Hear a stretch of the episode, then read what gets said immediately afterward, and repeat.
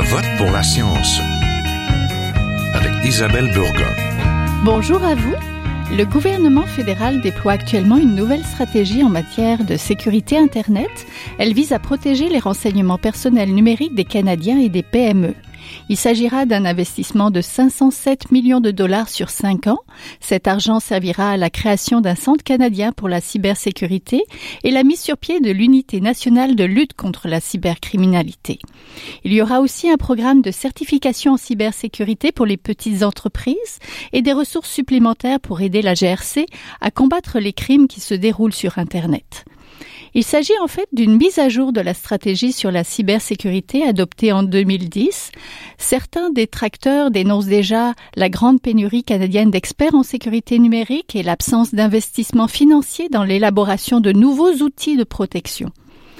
Au Canada, les entreprises ont consacré 14 milliards de dollars à la cybersécurité en 2017. La même année, plus d'une entreprise sur cinq a fait le fruit d'une cyberattaque, selon Statistique Canada. Cela pourrait même être plus car il s'agit de crimes rapportés. Tous ne le sont pas. Sans compter que les criminels semblent toujours avoir une longueur d'avance sur les agents chargés de les rattraper. Plus près de nous, le petit organisme sans but lucratif Crypto Québec a publié récemment un ouvrage On vous voit comment déjouer les malveillants sur Internet aux éditions Trécaré. Il s'agit d'un livre de réflexion très pratique. Il fait le point sur les dangers d'Internet, nous cible des sources malveillantes et nos comportements à risque. Cela nous a donné l'idée à Je vote pour la science de passer en mode solution et de vous donner quelques astuces pour améliorer votre sécurité sur Internet. Alors restez là.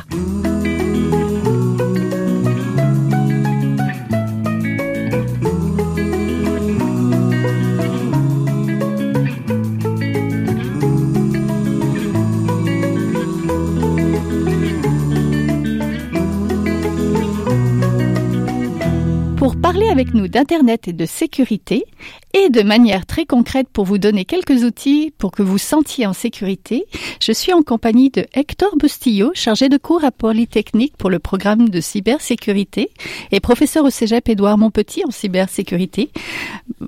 Monsieur Bustillo, bonjour. Bonjour. Vous avez plus de 20 ans d'expérience dans des projets d'envergure reliés à la cybersécurité, donc on est content de vous avoir aujourd'hui avec nous. Et vous avez agi comme chef de projet, architecte et conseiller principal en cybersécurité aussi, je pense. Absolument. Donc bonjour. On a aussi euh, la choix, la chance d'avoir le chroniqueur techno Pascal Forger. On t'écoute à l'émission Planète Techno sur la chaîne ici Explora, je pense. Oui. Et ici, aujourd'hui, ici. Ici, il y a aussi mon excellent site, je me permets de faire l'autopromotion, pascalforchette.com. Je suis content d'être ici. Donc bonjour à tous les deux. Dans les journaux, nous lisons beaucoup de choses sur l'espionnage et le vol de données. Connaissons-nous suffisamment bien les dessous d'Internet et les dangers qui nous entourent? Tout ce qui est connecté peut être piraté. Je pense que c'est la façon de résumer que ce soit un jouet qu'on achète pour son enfant qui se connecte à Internet, que ce soit son téléphone cellulaire, tout ce qui est connecté au grand réseau d'Internet, tout ce qui a un programme informatique dedans peut être facilement attaqué, peut être facilement modifié et utilisé contre nous pour euh, utiliser nos données, pour nous euh, voler de l'argent, pour nous, euh, nous envoyer des courriels euh, malicieux. Et, et donc, il faut vraiment être conscient de ça quand on intègre la technologie dans sa vie. La technologie est arrivée super rapidement. On a accepté ça, mais on s'est pas rendu compte que, oh, il y a peut-être des petites menaces qui, qui, qui, qui peuvent nous euh, nous prendre au, au, au, comment on dit ça, au tournant. Effectivement, c'est un bon point aussi. Et euh, parfois, on oublie que euh, nos cellulaires, de plus en plus, on les -hmm. utilise pour se connecter euh, à notre bureau, par exemple, euh, pour ouvrir la télévision. Donc, on communique, euh, comme Pascal le mentionne, effectivement. Donc, il y a une interaction qui est faite et euh, euh, cette communication, parfois, peut devenir euh, ce maillon faible. Euh, donc, on, on sécurise pas trop, comme on a l'habitude de, euh, mettre en place certains contrôles au niveau de nos ordinateurs, nos portables, etc. Puis il suffit d'un maillon faible pour que tout le réseau tombe. C'est comme fait. on peut mettre un bon verrou à sa porte, on peut mettre un bon verrou dans sa fenêtre, mais si la cheminée est encore ouverte, les pirates exact. peuvent passer par là. C'est une drôle d'analogie, mais les gens se rendent pas compte que euh, ah je vais mettre un antivirus sur mon ordinateur, mais j'en mets, je ferai pas attention à ce que je fais avec mon téléphone. Oups, on peut se retrouver attaqué. Effectivement, tout à fait. Monsieur Bostillot, quelles sont les principales menaces? En fait, euh, on s'aperçoit également que, bon, étant donné qu'Internet est accessible de partout dans le monde aussi, mm-hmm. euh, souvent, par exemple, on, on, a vu des cas où euh, l'attaque qui est générée, bon, ben, elle n'est pas visible on utilise des outils qui ne sont pas visibles. On appelle euh, parfois le dark web, par exemple. Donc à ce moment-là, donc euh, c'est plus facile à se camoufler. Euh, de plus en plus, qu'on voit aussi, par exemple, toute la partie lucrative qui génère des montants d'argent, la crypto-monnaie, par exemple, utiliser des ordinateurs à l'insu euh, de, de, de, d'un individu et pour faire à ce moment-là, donc pour générer une attaque et éventuellement se traduire par des de l'argent au bout du compte. Euh, euh, une autre tendance qu'on voit, qu'on note aussi, c'est toute cette collecte de données aussi, ce qu'on appelle le big data. Donc, beaucoup euh, d'applications s'installent à l'insu de l'utilisateur et euh, collectent à ce moment-là des données et tout ça dans le but de revendre potentiellement euh, euh, dans un contexte de marketing, par exemple, ou de vente ou de revendre peut-être suivant l'intérêt de l'utilisateur. Donc, c'est des choses qu'on voit. Donc, euh, euh, dans les écoles, aux, dans les universités, euh, les étudiants sont de plus sensibilisés à cet aspect-là, aussi cet aspect monétaire. Donc, il y a des choses qui sont pas visibles. ça prend des outils, des mécanismes de détection, etc. Donc, pour les entre vous, vous avez travaillé avec les entreprises pour les aider? Un petit peu à se protéger. Tout à fait. Donc, est-ce que c'est les mêmes menaces pour les entreprises que pour les individus? que vous et moi? C'est pas à la même échelle. Euh, on se ramène à l'objectif initial qui était souvent un coût monétaire. Il y a beaucoup plus d'intérêt à viser l'entreprise euh, dont, on, euh, dont ceci pourrait se traduire par à ce moment-là une collecte d'argent substantiel. Alors qu'au niveau individu, disons même si les mêmes attaques sensiblement existent, ils sont plutôt piégés par d'autres choses, comme par exemple des attaques par hameçonnage, phishing qu'on appelle. Et soit dit en passant, cette euh, cyberattaque qu'on appelle hameçonnage, mhm. euh, qui était euh, v'là quelques euh, quelques temps, v'là quelques années, euh, lancée de manière comme ça, donc à Monsieur et Madame tout le monde, de plus en plus, ces cyberattaques sont ciblées. Donc, on cible. On les appelle maintenant euh, les attaques de type harponnage. Donc, ça, veut dire que c'est plus tout le monde. On prend euh, le temps de s'informer d'abord sur euh, l'individu et par la suite structurer notre attaque et par la suite la, la mener. En fonction des informations, peut-être qu'on laisse un petit peu trop... En fonction des informations collectées, tout à fait. L'exemple d'harponnage, j'ai entendu quelques personnes me mentionner ça. Ils reçoivent un courriel qui disent, par exemple, Isabelle, voici ton mot de passe de ton compte de courriel c'est ton vrai mot de passe de ton compte de courriel et si tu ne me donnes pas 200 dollars, je vais révéler tes secrets. Et là, les gens reçoivent ça, ils sont super malheureux parce qu'ils disent, c'est mon vrai nom, c'est ma vraie adresse de courriel et c'est mon vrai mot de passe. Mhm. Et ça, les gens sont terrorisés, ils savent pas trop quoi faire. C'est de l'hameçonnage. Il faut changer son mot de passe rapidement pour s'assurer qu'il n'y a pas de problème. Mais les gens sont désemparés par rapport à ça et se demandent comment Comment ça se fait que le pirate sait mon, mon courriel et mon mot de passe? C'est qu'il y a des fuites. Les compagnies, parfois, se font attaquer. On récupère les adresses, les mots de passe de milliers d'utilisateurs et c'est ensuite facile d'envoyer un courriel à tous ces gens-là en leur disant, voici, j'ai votre courriel, j'ai votre nom d'utilisateur et j'ai votre mot de passe et euh, de faire peur aux gens et de récolter de l'argent aux gens qui sont, euh, qui vont réagir à ça en imaginant que c'est une véritable menace. Qui sont ces malveillants d'Internet, concrètement? De mauvaises personnes.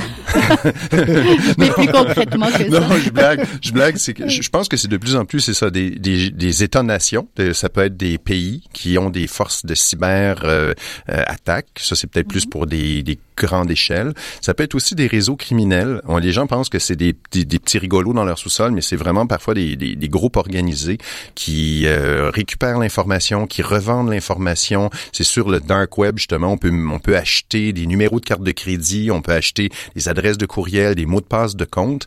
Euh, et, ce qui fou de ces affaires-là, c'est que si les gens réutilisent les mots de passe, si les gens réutilisent leur adresse, ben on peut attaquer un compte bancaire avec l'information qu'on prend d'un compte de courriel. On peut envoyer des faux courriels à partir d'un compte de... Donc, les, menaces sont, sont, multiples et c'est difficile en seulement une vingtaine de minutes de tout expliquer l'ampleur de ce que réutiliser un mot de passe, le, problème que peut causer la réutilisation d'un mot de passe qui va faire s'effondrer toute notre cyber, euh, notre vie cyber cybernétique, que, mm-hmm. toute notre vie informatique. Oui. Et pour euh, rajouter à ce que Pascal mentionne, effectivement, parfois, donc, euh, euh, ça peut être l'employé qui est mécontent et qui a des droits administratifs. Ça peut être une erreur carrément. Donc, on efface un fichier important, critique, alors qu'il n'y avait pas les bons, les bonnes permissions d'assigner, donc les bons privilèges. donc, effectivement, ça peut être de l'espionnage, parfois aussi, vol de propriété intellectuelle. Ah, donc, il y a toutes sortes de, à ce moment-là, donc, de gens euh, derrière. Mal intentionnés. Euh, qui peuvent être mal intentionnés euh, dans bien des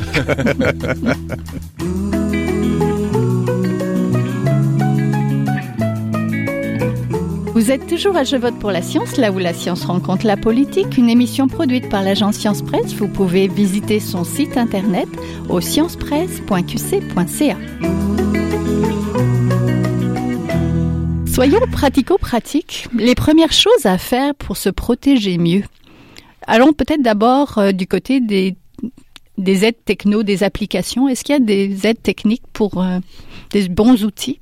Pour hmm. se protéger? Très bonne question. Je, je, peux commencer avec mes grands conseils de base. Ne pas réutiliser les mots de passe. Très, très, très important. Si vous utilisez toujours le même mot de passe pour votre compte de courriel, votre compte bancaire, votre compte de Facebook, euh, vous vous exposez. Il suffit qu'il y ait une fuite à quelque part et tous vos comptes peuvent être piratés très rapidement, très facilement. Euh, L'autre truc que j'aime beaucoup donner, qui est controversé, M. Boussier, vous me direz si j'ai tort, mais c'est de mettre à jour ces appareils, de faire attention. Tout se met à jour, euh, ces caméras connectées, euh, ces ordinateurs, ces téléphones. Il y a des gens qui vont dire, ah, moi, je fais pas mes mises à jour parce que ça va ralentir mon appareil ou ça cause des problèmes.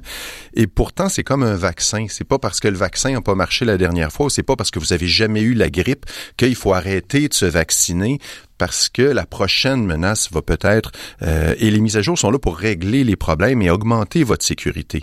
Il y a eu récemment une fuite, euh, une fuite, un problème de sécurité avec les téléphones euh, Apple. On pouvait appeler quelqu'un et écouter la conversation avant que la personne réponde si on faisait pas la mise à jour, la semaine, la, mise à jour est sortie dans la semaine qui suit, mais il y a beaucoup de gens qui disent, oh non, je vais attendre. Ben, quelqu'un pouvait vous appeler, écouter la conversation sans qu'on réponde au téléphone, ce qui est quand même énorme comme faille. Et le troisième conseil que je donne, c'est de rester vigilant.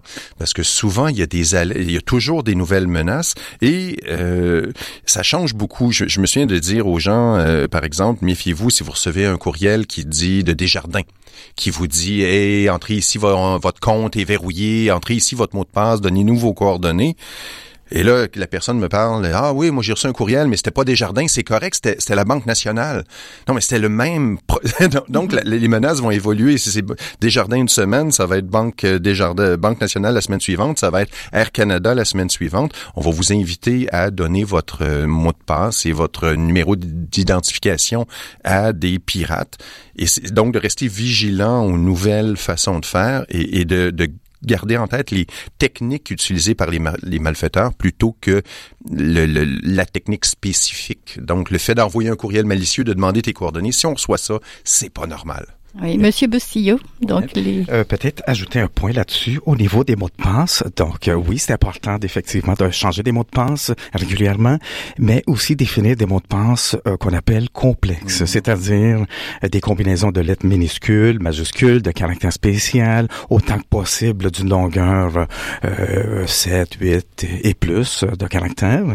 Donc ça, ça rend plus complexe à ce moment-là donc la découverte de l'attaque et euh, autre chose aussi, donc un antivirus. L'antivirus va détecter à ce moment-là s'il y a un dépôt de fichiers euh, malicieux. Euh, donc, un antivirus à jour, il y en existe plusieurs. donc, même sur les cellulaires, j'ai appris. Même sur les cellulaires, effectivement, tout à fait. Moi, j'en ai un sur mon réseau domestique maintenant. C'est la nouvelle tendance. Les nouveaux mhm. routeurs domestiques ont un pare-feu intégré et un antivirus. Donc, les fichiers qui vont transiter par ce routeur-là ce, vont, vont être filtrés avant même qu'ils touchent votre appareil et peu importe l'appareil, ils vont aussi détecter les connexions malicieuses. Par exemple, si votre caméra de surveillance de votre bébé se met à se connecter en Chine à 2 heures du matin, oups, il y a peut-être quelque chose qui est anormal. Absolument, tout à fait. Euh, donc, c'est un bon antivirus, comme on a dit. Puis, euh, bon, les mises à jour, effectivement, d'ordinateur, mais aussi des applications qu'on pourrait avoir. On a parfois, mettons, bon, ben, euh, exemple, Acrobat Reader. On utilise Word parfois. Mais, même si on a fait une mise à jour de notre ordinateur et qu'on a omis de faire des mises à jour au niveau applicatif, au niveau logiciel, ça peut représenter une, menace. une faiblesse au niveau de notre...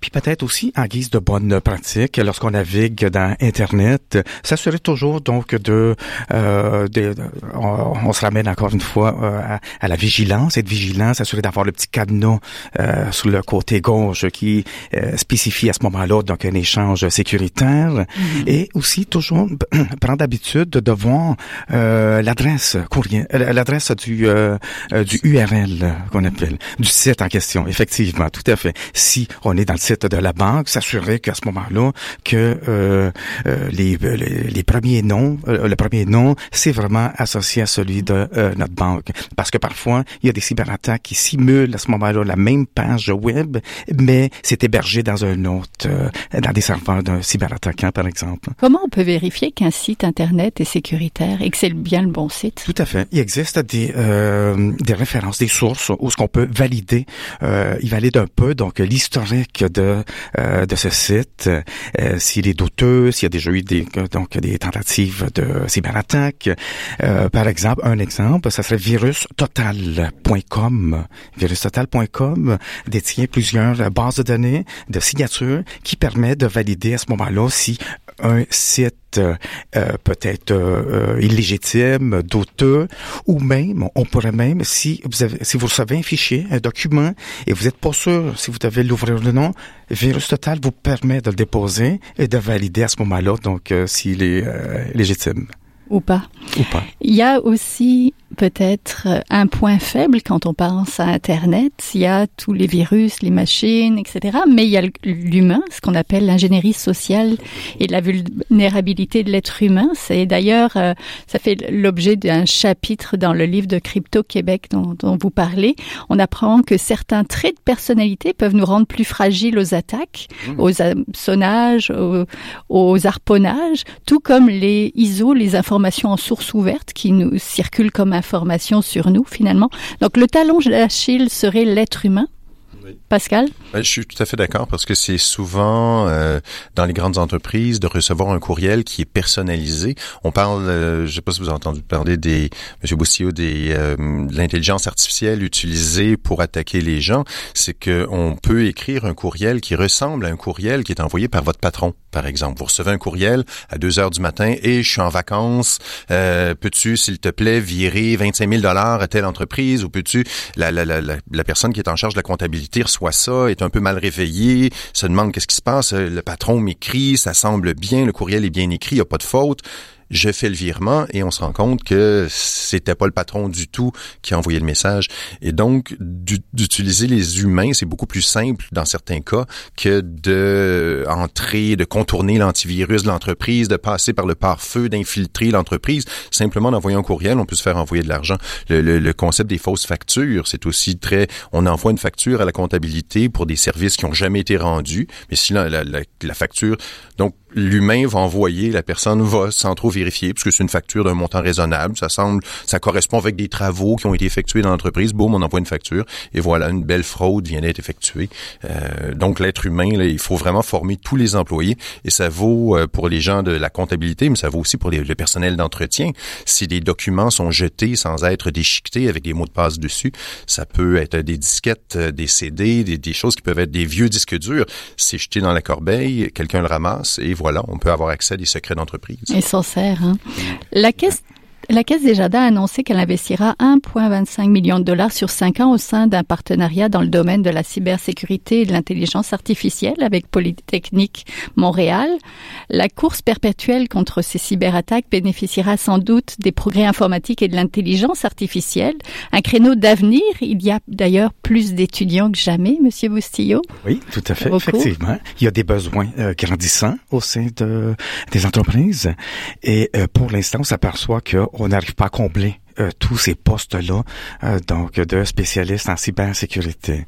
Euh, graduellement, on voit nos classes s'élargir, on voit que donc que il y a de plus en plus d'intérêt, mais effectivement, ça demeure quand même un constat que de voir que il y a encore des besoins grandissants et qu'on n'arrive pas à tout combler.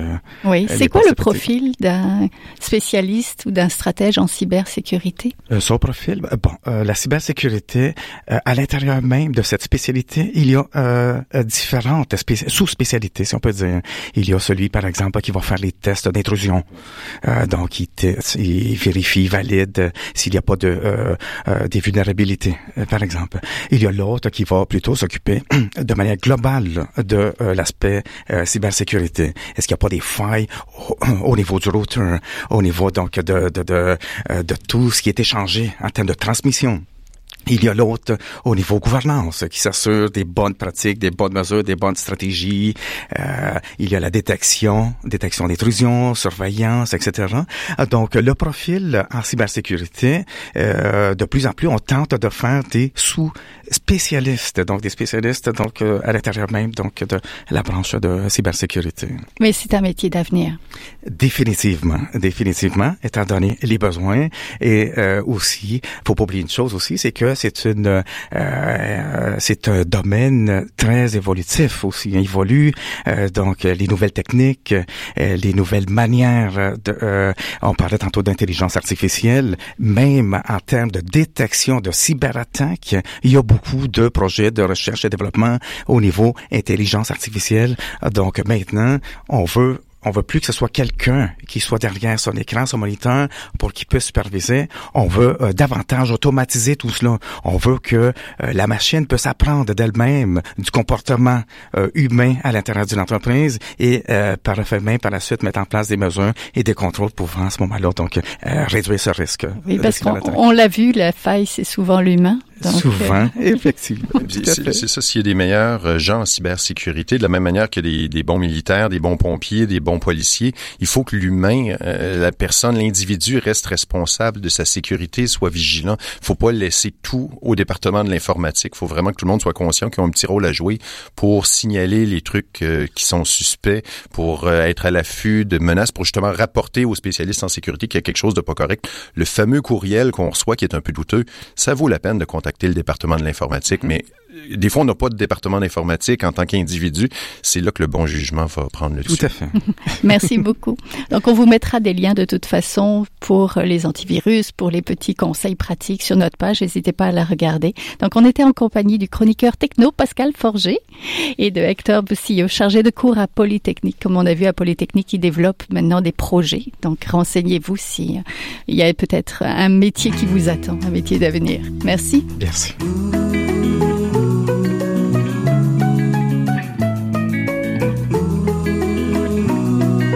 C'est maintenant le temps de passer le micro à notre scientifique éditorialiste, là où un chercheur réagit à un sujet d'actualité. Bonne écoute. Au Québec, les troubles musculosquelettiques touchent chaque année des milliers de travailleurs dans tous les secteurs d'activité. En plus des jours perdus, des impacts directs et indirects surviennent à plusieurs niveaux tant chez les individus qu'auprès des entreprises. Ces blessures peuvent être prévenues en mettant en place des stratégies proactives et intégrées aux opérations. Je m'appelle Christian Pinsonneau, je suis ergonome certifié chez Antrac, spécialiste en ergonomie au travail. Je vais vous entretenir aujourd'hui sur les trois actions stratégiques que nous observons dans les entreprises performantes et qui leur permettent de diminuer les blessures musculosquelettiques dans le milieu industriel ou manufacturier. Action stratégique numéro 1 gérer les risques de nature ergonomique. La stratégie est simple, mais elle est souvent négligée. Plus l'exposition au risque est faible, moins il y a possibilité de se blesser. Pour les opérations existantes, il s'agit donc d'établir un plan structuré pour identifier et évaluer objectivement les risques ergonomiques présents aux différents postes pour ensuite mettre en place un plan d'action pour les éliminer ou les diminuer. Pour tous les projets d'amélioration continue, de réaménagement ou lors de l'achat d'équipements ou d'outils, il s'agit d'intégrer des critères objectifs basés sur des repères ergonomiques reconnus et en tenant compte du travail réel effectué dans le futur. Les entreprises performantes ont un plan structuré pour évaluer objectivement et réduire les risques. Action stratégique numéro 2. Former les employés à tous les niveaux. Pour gérer efficacement les risques ergonomiques, il est important que les rôles et les responsabilités face à l'ergonomie soient clairement définis à tous les niveaux de l'organisation et que les gens soient formés en conformité à ceux-ci. Pour les employés de production, la formation et le coaching sur les méthodes de travail sécuritaires s'avèrent une stratégie de choix. Cette formation doit être axée sur des principes ergonomiques et elle doit comporter une partie pratique adaptée à la réalité de leur travail. Des suivis doivent également être prévus pour assurer le transfert des apprentissages dans l'action. Pour les gestionnaires de production, la formation doit leur permettre d'assurer un suivi efficace auprès de la formation des travailleurs et des déclarations d'inconfort ou de douleur. Ils doivent également être impliqués activement dans les plans de réduction des risques. Pour les ingénieurs, les chargés de projet ou les responsables des achats, les connaissances acquises doivent leur permettre de tenir compte de la réalité du travail, mais également de faire les bons choix en fonction de repères de conception précis et de valeurs de référence objectives basées sur les meilleures pratiques. Action stratégique numéro 3. Agir rapidement en cas d'inconfort de douleur. En général, avant qu'une blessure ne soit diagnostiquée, des inconforts puis des douleurs peuvent apparaître. L'entreprise et les gestionnaires qui sont attentifs à l'apparition d'inconfort ou de douleurs chez les employés possèdent une longueur d'avance pour prévenir les arrêts de travail. En étant à l'affût et informés, les entreprises peuvent prendre action par des moyens concrets tels que des ajustements et des adaptations de poste, des entraînements à la tâche ou des formations sur le savoir-faire de prudence. Les entreprises performantes encouragent les travailleurs à déclarer des inconforts pour être en mesure de mettre en place des actions correctives rapidement. En conclusion, pour diminuer les blessures dans le milieu industriel et manufacturier, nous remarquons que les entreprises performantes gèrent efficacement les risques ergonomiques. En plus d'établir des plans d'action efficaces pour gérer les risques actuels et futurs, en fonction de repères objectifs, ces entreprises mettent l'accent sur la formation à tous les niveaux, de l'organisation en fonction de rôles et de responsabilités bien définis. Ces actions rapportent de nombreux bénéfices pour les organisations et créent un impact positif et mobilisant pour les travailleurs. C'est tout pour cette semaine. Je vote pour la science est une production de l'agence Science Presse avec Radio VM, à la régie Daniel Fortin, à la recherche François Cartier, à la réalisation de l'émission et au micro Isabelle Burguin. Vous pouvez réécouter cette émission, rester à l'écoute des rediffusions de cette semaine et vous pouvez l'écouter aussi en podcast sur le site de l'agence Science Presse. Allez, je vous redonne le lien sciencepresse.qc.ca. Et bien sûr, toujours, si vous l'avez aimé, partagez-la. À la semaine prochaine. Jin Jiahua est un chercheur typique de ceux pour qui les progrès de la bioinformatique ont préséance sur le sens biologique et pour qui la grosse science constitue la seule logique. On y parle de génome, de transcriptome et de